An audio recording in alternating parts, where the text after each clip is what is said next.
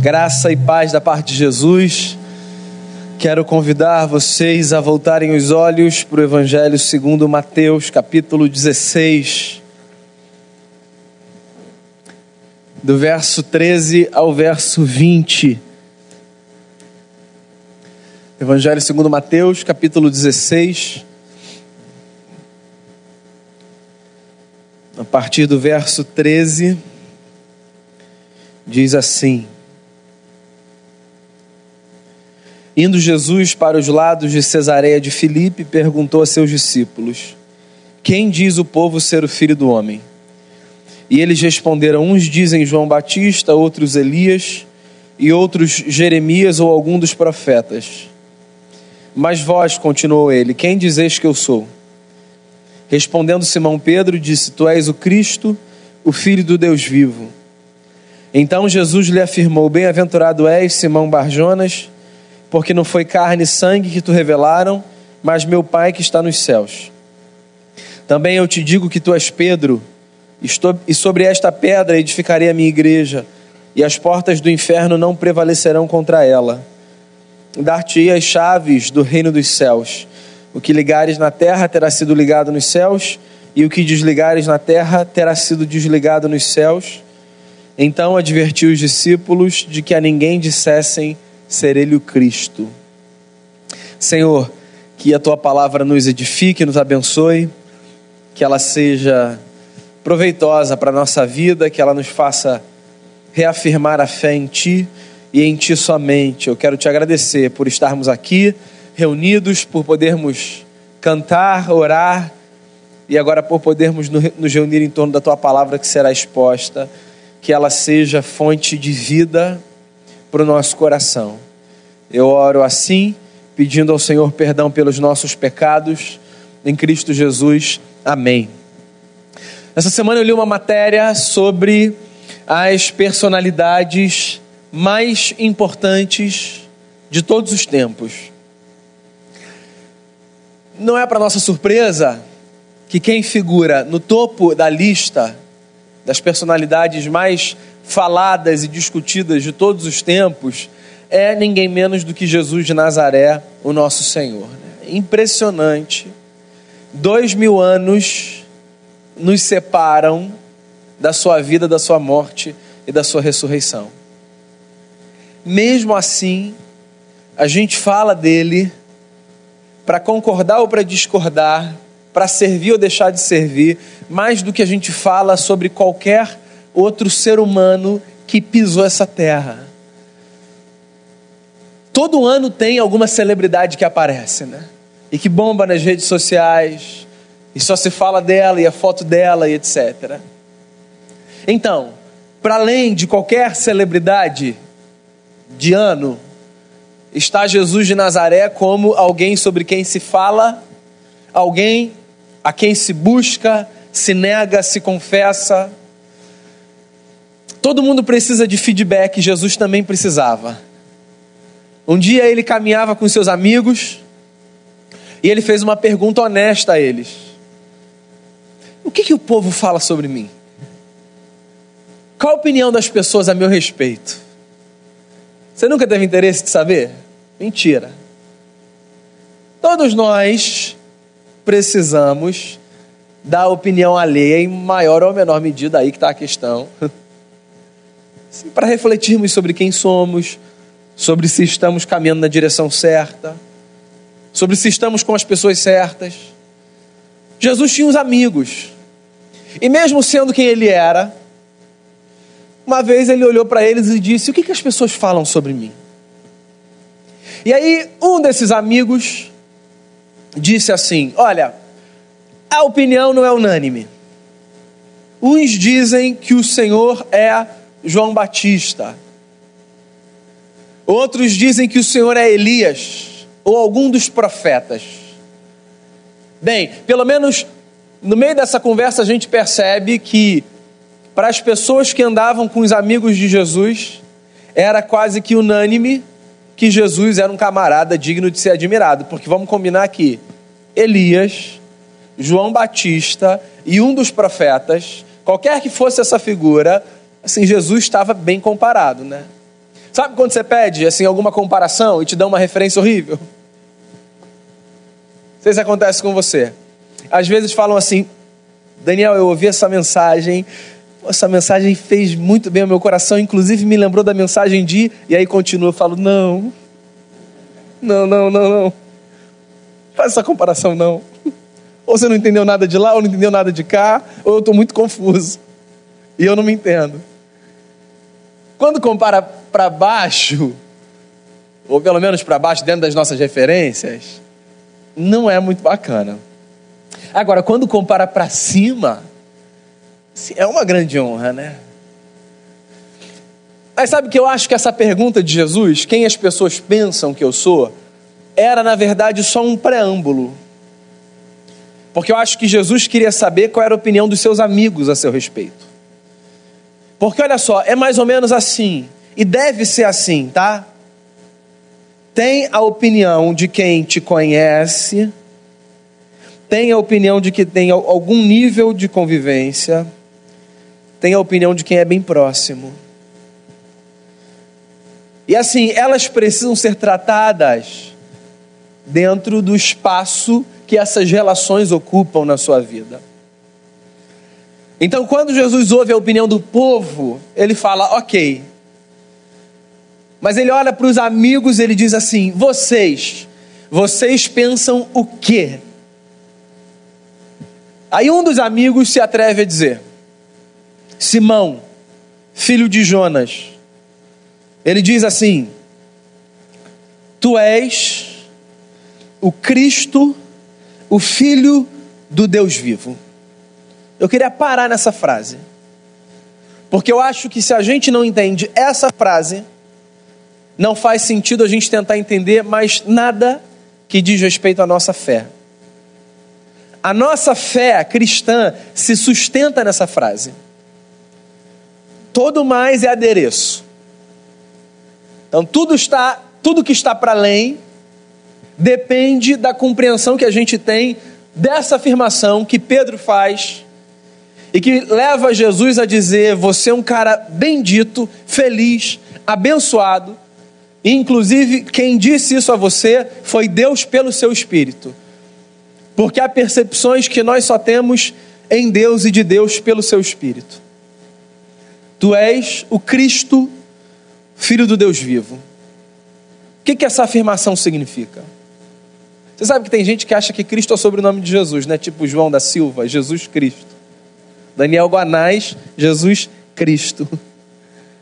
Então, Cristo não é o sobrenome de Jesus. Cristo é um título dado a Jesus por aqueles que o seguiam. No contexto de Jesus, que era o contexto judaico, alguns ofícios daquela nação eram oferecidos a pessoas a partir de uma dramatização.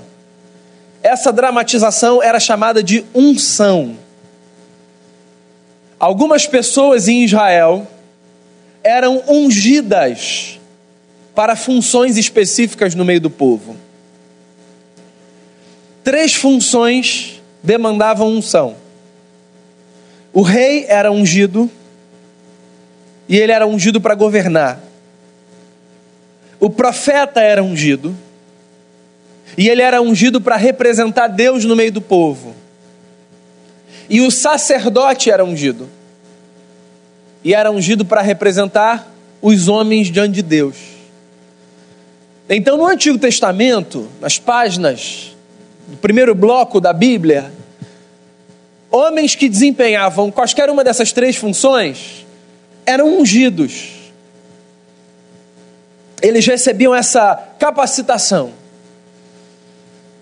Cristo significa literalmente ungido. Cristo é o equivalente grego da expressão hebraica Messias. Ungido para alguma coisa. Para que Jesus foi ungido? Nós acreditamos que Jesus foi ungido para desempenhar essas três funções na história: para governar, para ser profeta e para ser sacerdote. Sim.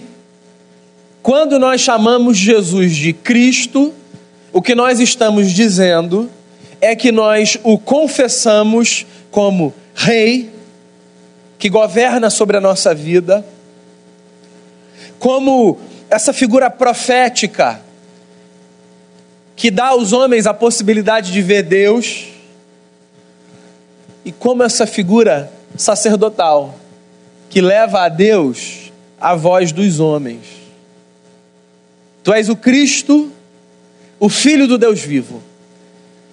Os judeus viviam nessa expectativa, né? De que alguém da parte de Deus chegasse para redimir aquela história. Todos nós aguardamos redenção. Já dizia Bob Marley, se lembra de uma música lindíssima, Redemption Song?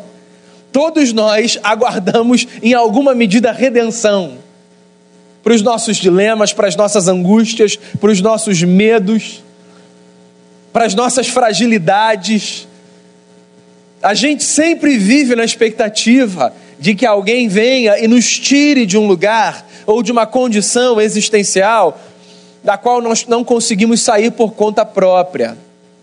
Para os judeus, essa figura era uma figura que viria da parte de Deus e que seria identificada por eles como a figura do Filho de Deus, o homem que foi enviado dos céus para ter essa missão nobre de redimir as pessoas dos seus cativeiros e das suas mazelas. Só que tem um negócio. Era muito comum entre os judeus a ideia de que um homem, para ser identificado como filho de Deus, precisava cumprir alguns requisitos. Ele precisava ser de uma descendência X, e Jesus cumpria esse requisito. Mas ele precisava ter outras coisas que Jesus não tinha. Ele precisava ser forte. Do ponto de vista da influência militar. Ele precisava ser capaz de liderar exército. De encorajar pessoas a pegarem armas sem crise de consciência. Precisava ter a coragem de enfrentar Roma e os seus soldados precisava ser um estrategista, admirado por todos. E, se possível, precisava vir de uma zona nobre do império, porque vamos combinar que como é que pode sair coisa boa da periferia dos centros? É engraçado como a gente, depois de dois mil anos, continua cultivando essa ideia, né? Nós associamos a expectativa de redenção a pessoas, figuras, programas que aparentam força, beleza, riqueza. Nós não conseguimos conceber que a nossa redenção venha de um ambiente de fragilidade e fraqueza. Para a gente, a solução dos problemas sempre está num espaço que emana poder. E Jesus não tinha poder em si. Não da maneira como os homens o almejavam. Jesus era frágil. Jesus foi um menino que nasceu numa manjedoura. Jesus foi um menino que teve que fugir para o Egito, sob o cuidado dos seus pais, para ter história para contar. Porque se ficasse na sua terra, seria morto por decreto do governador. Jesus caminhava pelas ruas sem ter onde dormir. Era filho de carpinteiro, não tinha frequentado escola, não era guerreiro, muito menos estrategista, era apenas um homem que encarnou a verdade do amor e que saiu pelas ruas da Palestina chamando pessoas para amarem consigo, na expectativa de revolucionarem o mundo. O convite de Jesus permanece de pé. O mundo a gente muda amando. No mundo de ódio, o amor é a nossa grande arma de subversão, que desconstrói as lógicas, que faz a gente perceber Deus onde a gente menos espera. Ou você nunca chegou num ambiente como esse, onde você sabe que vai ver Deus, o que quer que isso signifique para você, e foi surpreendido antes de chegar ou depois de sair, com alguma experiência informal, trivial, não religiosa, mas que para você, sem desmerecer tudo que você vive aqui, teve muito mais cara de encontro divino do que o que você experimentou aqui. Nós não temos a patente do eterno. E Deus não está circunscrito ao que a gente faz aqui. Há Deus na fraqueza da vida. Há Deus nos lugares mais inesperados. Pois foi a olharem para o filho do carpinteiro que alguns homens na Palestina tiveram a coragem de dizer: Você não pode vir de outro lugar que não da parte de Deus. Tu és o Cristo, o Filho do Deus vivo. É engraçado, nós somos hegemônicos no Brasil, cristãos. Boa parte da população confessa o que confessamos. Poucas pessoas, ainda que o número seja crescente, proporcionalmente, poucas pessoas hoje, na nossa nação, dizem: Eu não acredito em Deus. A maior parte da população brasileira acredita em Deus. Mas sabe o que é curioso? Muitos cristãos conseguem dizer acredito em Deus, mas não conseguem dizer creio que Jesus é o Cristo, o Filho do Deus vivo. Você sabe o que isso significa? Que talvez haja na cabeça dessa gente cristandade mas falte no coração dessa gente cristianismo. Ou seja, talvez essa gente esteja permeada por uma cultura cristã, mas não tenha ainda vivido a experiência cristã. Porque a experiência cristã não é a experiência que se explica pelo reconhecimento da existência de Deus.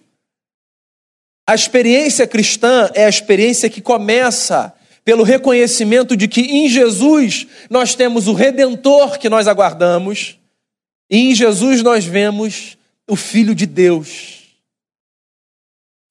Quem é Jesus para você?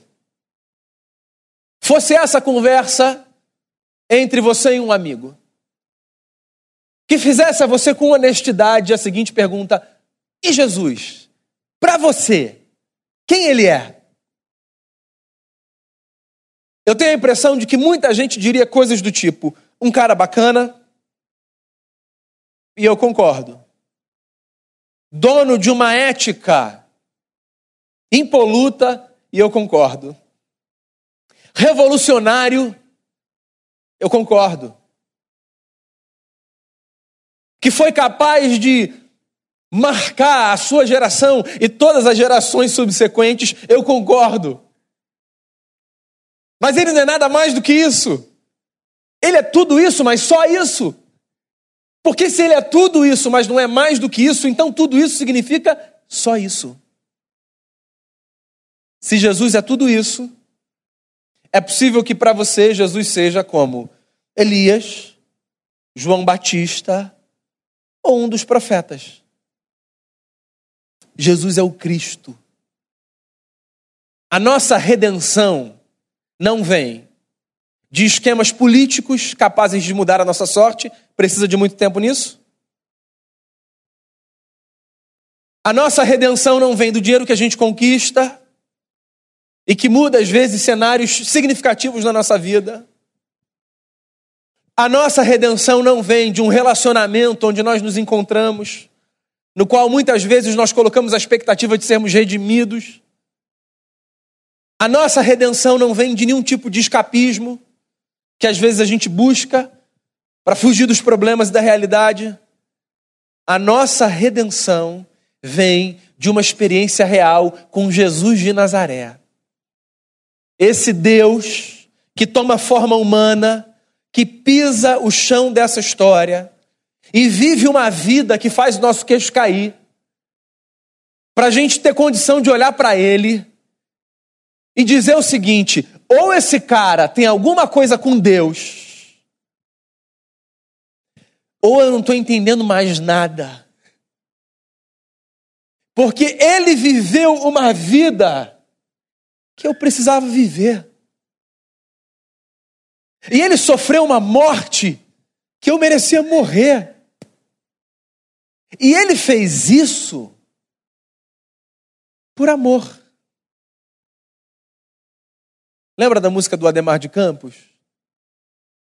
Cristo é a nossa vida, o motivo do louvor em nosso novo coração. Porque ele morreu a nossa morte, para nós vivermos a sua vida.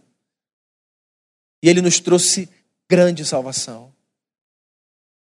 Quem é Jesus para você? Tu és o Cristo, o Filho do Deus vivo. Bem-aventurado és então, Simão Barjonas, porque não foi carne nem sangue que revelaram isso a você. Isso só pode vir da parte do meu Pai que está nos céus. Pois então eu digo a você, Pedro, sobre esta pedra edificarei a minha igreja, e as portas do inferno não prevalecerão contra ela. Dar-te-ei as chaves do reino dos céus. E o que ligares na terra terá sido ligado nos céus, e o que desligares na terra terá sido desligado nos céus. Então advertiu os discípulos de que a ninguém dissessem ser ele o Cristo. Jesus leva tão a sério a confissão de Pedro que ele diz assim: agora você está entendendo. Essa percepção ela é divina. E saiba de uma coisa, Pedro, esse negócio veio tão de Deus para você que a igreja que eu edifico, essa assembleia que eu reúno, porque a palavra que Jesus usa é essa, assembleia. Essa assembleia que eu reúno, esse ajuntamento humano, ele vai se sustentar a partir dessa confissão. Ela é a nossa pedra fundamental. Igreja não é a comunidade que se reúne no domingo. Igreja não é a comunidade que come pão e bebe vinho. Igreja não é a comunidade que canta gospel. Igreja não é a comunidade que faz caridade.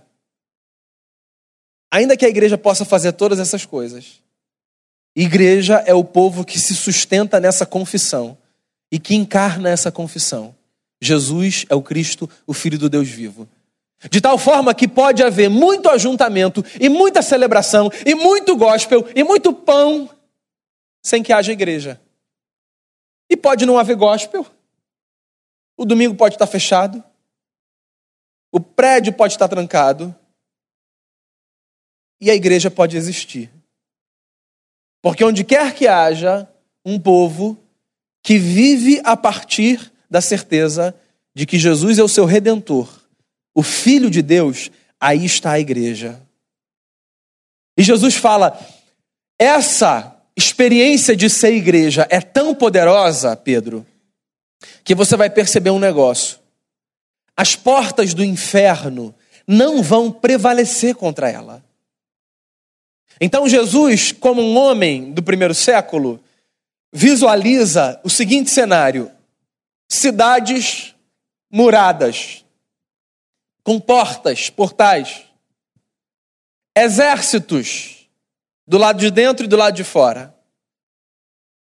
Quando uma cidade era invadida, se o seu portal fosse invadido, se a sua porta fosse derrubada, aquela cidade estava rendida, tomada. Jesus diz que a igreja é essa comunidade que está do lado de fora de um ambiente.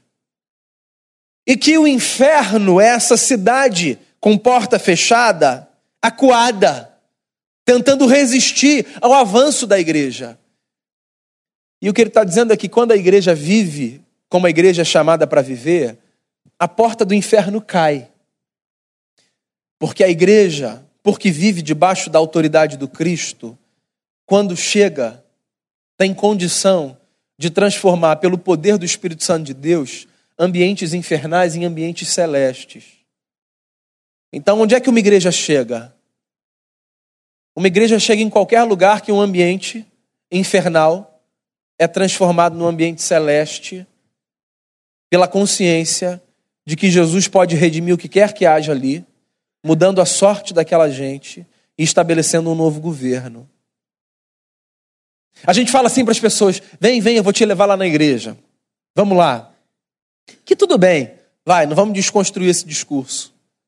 Mas ele é só parte do discurso. A gente não traz as pessoas à igreja. A gente chama as pessoas para um ajuntamento. Que por acaso é a igreja enquanto esse ajuntamento se sustenta na confissão de que ele é o Cristo, filho do Deus vivo.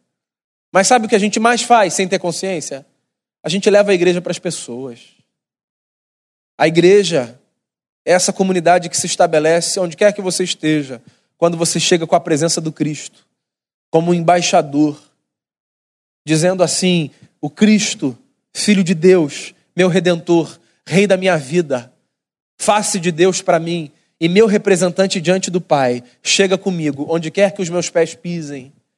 E eu espero que a minha presença nesse lugar seja uma presença que carregue tamanha manifestação da graça desse Cristo, que você consiga perceber os cenários infernais que permeiam a sua existência e que você passe por graça pela mesma experiência que eu tenho passado, de dobrar os meus joelhos diante de Jesus e dizer: Seja o meu Cristo, seja o meu redentor. Dar-te-ei as chaves dos céus. E o que ligares na terra terá sido ligado no céu. E o que desligares na terra terá sido desligado no céu. E esse texto é um dos textos mais bagunçados para os evangélicos. Quantas vezes ouvi? Senhor, nós ligamos aqui na terra a prosperidade da tua comunidade, isso será ligado. Para, para, para, volta, volta, volta. Tem nada a ver com isso, tá? Não tem nada a ver com Jesus dando a você a senha do computador divino para dizer agora o que vai acontecer e assim, num, numa espécie de cloud, jogar lá para cima a informação e Deus vai repetir agora. O discurso de Jesus é um discurso muito mais subversivo. O que Jesus está dizendo é o seguinte: Pedro, quando você viver essa confissão, você vai ter tanta sintonia com a minha vontade, assim, que você vai fazer o que a gente quer que seja feito. De tal forma que quando as pessoas virem o que você faz, elas vão falar: ah, tem, tem, tem ligação, tem conexão. Não tem a ver com dar a você ou a mim poder para mudar a história como num passe de mágica. Tem a ver com uma provocação. A provocação de que nós, quando confessamos a Cristo e vivemos a partir dessa confissão, nós entramos em sintonia com o céu. E nós percebemos Deus mais, e nós sentimos Deus mais, e nós exalamos Deus mais. Quem é Jesus para você? Nós somos o povo dos credos e das confissões. Eu não sei se você sabe, um dos credos mais importantes da nossa tradição cristã, se não o mais importante, diz assim: Creio em Deus Pai Todo-Poderoso, Criador do céu e da terra. Creio em Jesus Cristo, seu único Filho, nosso Senhor, o qual foi concebido por obra do Espírito Santo, nasceu da Virgem Maria, padeceu sob o poder de Pôncio Pilatos, foi crucificado, morto e sepultado, desceu ao Hades, ressurgiu dos mortos ao terceiro dia, subiu ao céu está sentado à direita de Deus Pai Todo-Poderoso, donde há de vir para julgar os vivos e os mortos. Creio no Espírito Santo, creio na Santa Igreja Universal, creio na comunhão dos santos, creio na remissão dos pecados, creio na ressurreição do corpo, creio na vida eterna. Amém. Credo apostólico, meu e seu, a afirmação de que Jesus é o nosso Cristo, o nosso Senhor. Nesse mundo, não poucas pessoas pleiteiam o lugar de Cristo na nossa história. Nós pleiteamos esse lugar. Poderosos pleiteiam esse lugar. Seja Jesus e apenas Jesus o Cristo da sua vida. Que toda e qualquer redenção na sua jornada venha da parte de Jesus. Muitas pessoas podem ser boas pessoas. Jesus e Ele somente é o Filho do Deus vivo, nosso Rei, nosso grande profeta, nosso sacerdote, nosso Senhor. Deu a sua vida por nós e a tomou o terceiro dia. E é por isso que a gente pode bradar por onde a gente for. Ele é o nosso Cristo e as portas do inferno não prevalecerão contra nós, igreja, onde quer que nós estejamos, aqui, lá fora, por onde quer que você vá, com a consciência da igreja, a porta do inferno tomba e qualquer ambiente pode ser transformado num ambiente celeste pela graça de Jesus. Feche seus olhos, prepare o seu coração, porque nós nos aproximaremos da mesa do Senhor.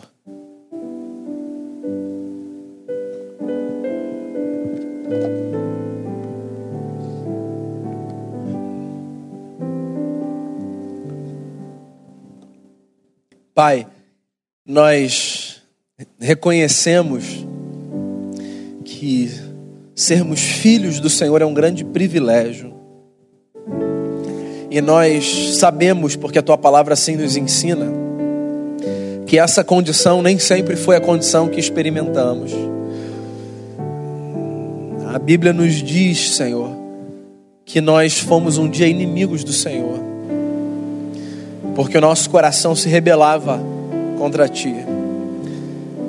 E assim como Pedro, que pôde confessar a Jesus como Cristo, Filho do Deus vivo, e que ouviu do próprio Senhor que isso vinha da parte do Pai, nós sabemos que se os nossos olhos foram abertos para vermos em Jesus o Cristo, isso vem da parte do Pai. Então, obrigado por tamanha graça e bondade de fazer cair dos nossos olhos as escamas que permitiam que nós víssemos Jesus apenas como um homem bom e não como Deus que virou gente e habitou entre nós. Nós rendemos a Ti, Jesus, a nossa vida, todo louvor, toda adoração, toda gratidão pela vida que o Senhor viveu, pela morte que o Senhor atravessou e pela beleza da ressurreição. E como igreja, nós nos aproximamos da mesa, certos de que o pão e o cálice reafirmam o governo de Cristo sobre a nossa vida. Que essa experiência de igreja, dentro dessa casa que nos acolhe, seja poderosa o bastante para fazer com que as muitas experiências de igreja fora daqui sejam impactantes para aqueles que ainda vivem em ambientes infernais. Que o Senhor nos ministre, por graça e em nome de Jesus. Amém.